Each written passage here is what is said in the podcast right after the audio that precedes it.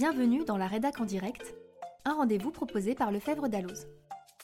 Je suis Angeline Doudou et dans ce podcast, je vais à la rencontre de nos journalistes qui décryptent chaque jour pour vous, professionnels du chiffre et du droit, l'actualité jurisprudentielle et réglementaire. La responsabilité d'une partie à un contrat peut être engagée à l'égard de l'autre partie si elle lui a fait perdre une chance. Tour d'horizon de la jurisprudence sur la reconnaissance de la perte de chance et son indemnisation avec Sylvie Beauvais, rédactrice en chef adjointe à la rédaction affaires des éditions Francis Lefebvre. Pour la Cour de cassation, la perte d'une chance, c'est quoi? C'est un préjudice qui est réparable à partir du moment où il existe une probabilité suffisante que cette chance se réalise. La Cour considère que toute perte de chance doit être réparée, même si elle est faible, voire minime. Pour que la perte de chance soit reconnue, il faut démontrer la disparition actuelle et certaine d'une éventualité favorable. Et pour quel type de contrat la jurisprudence retient-elle la perte de chance? Il n'y a pas de type de contrat. Toutes sortes de contrats peuvent donner lieu à une indemnité pour perte de chance. Pouvez-vous nous donner des exemples? Eh bien, par exemple, un fils contracte un emprunt bancaire avec ses parents. Et il est le seul à prendre l'assurance d'essai parce que la banque n'informe pas les parents des risques du défaut d'assurance. Les parents décèdent. Du coup, le fils doit rembourser seul l'emprunt. Alors, la banque est condamnée à l'indemniser car elle lui a fait perdre une chance que ses parents souscrivent à cette assurance en ne les informant pas. Comment a été fixée l'indemnisation de cette perte de chance? La banque a dû verser au fils une somme correspondant à 80% de la part des parents dans le prêt. Mais pourquoi 80% et pas la totalité de la part des parents payée par le fils En fait, la perte de chance suppose par définition un aléa. La réalisation de l'événement n'est jamais sûre à 100%. Du coup, l'indemnisation ne peut jamais être égale à l'avantage qu'aurait procuré la chance. Pour la Cour de cassation, et c'est ce qu'elle juge de manière constante, le montant de la réparation se mesure à la chance perdue. Plus la probabilité de réalisation de l'événement est importante, plus l'indemnisation est élevée. Avez-vous d'autres exemples? Oui, il ne manque pas. Je peux vous parler du principal actionnaire d'un groupe de sociétés qui avait donné mandat à une banque de vendre l'ensemble de ses titres.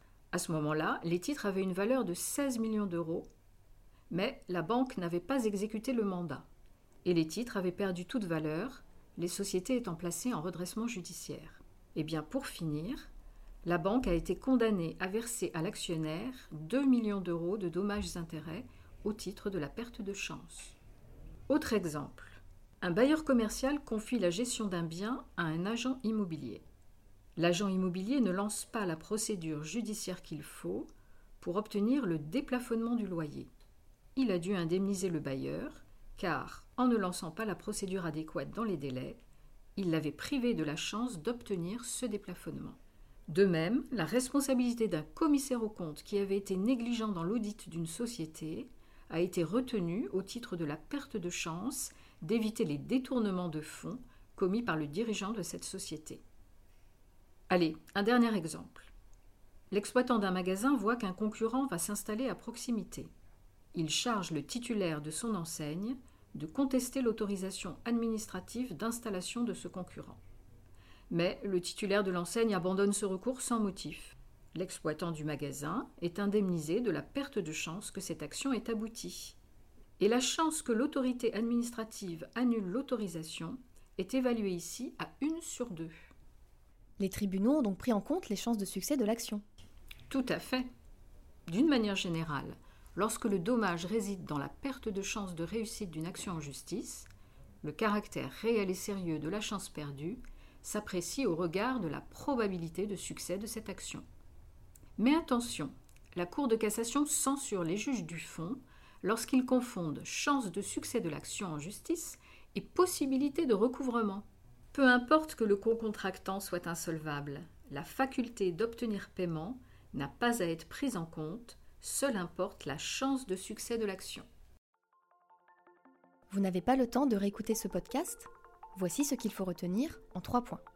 Premièrement, la faculté d'être indemnisé d'une perte de chance contractuelle résulte d'une jurisprudence bien établie qui s'applique à toutes sortes de contrats.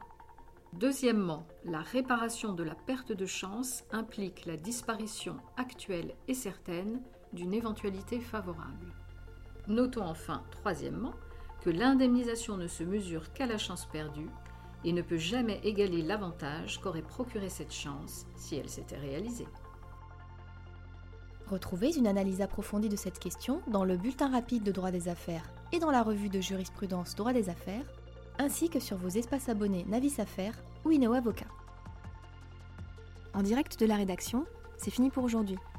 A bientôt pour un nouveau numéro, et d'ici là, restez connectés à l'actualité en vous abonnant à nos revues et en nous suivant sur les réseaux sociaux.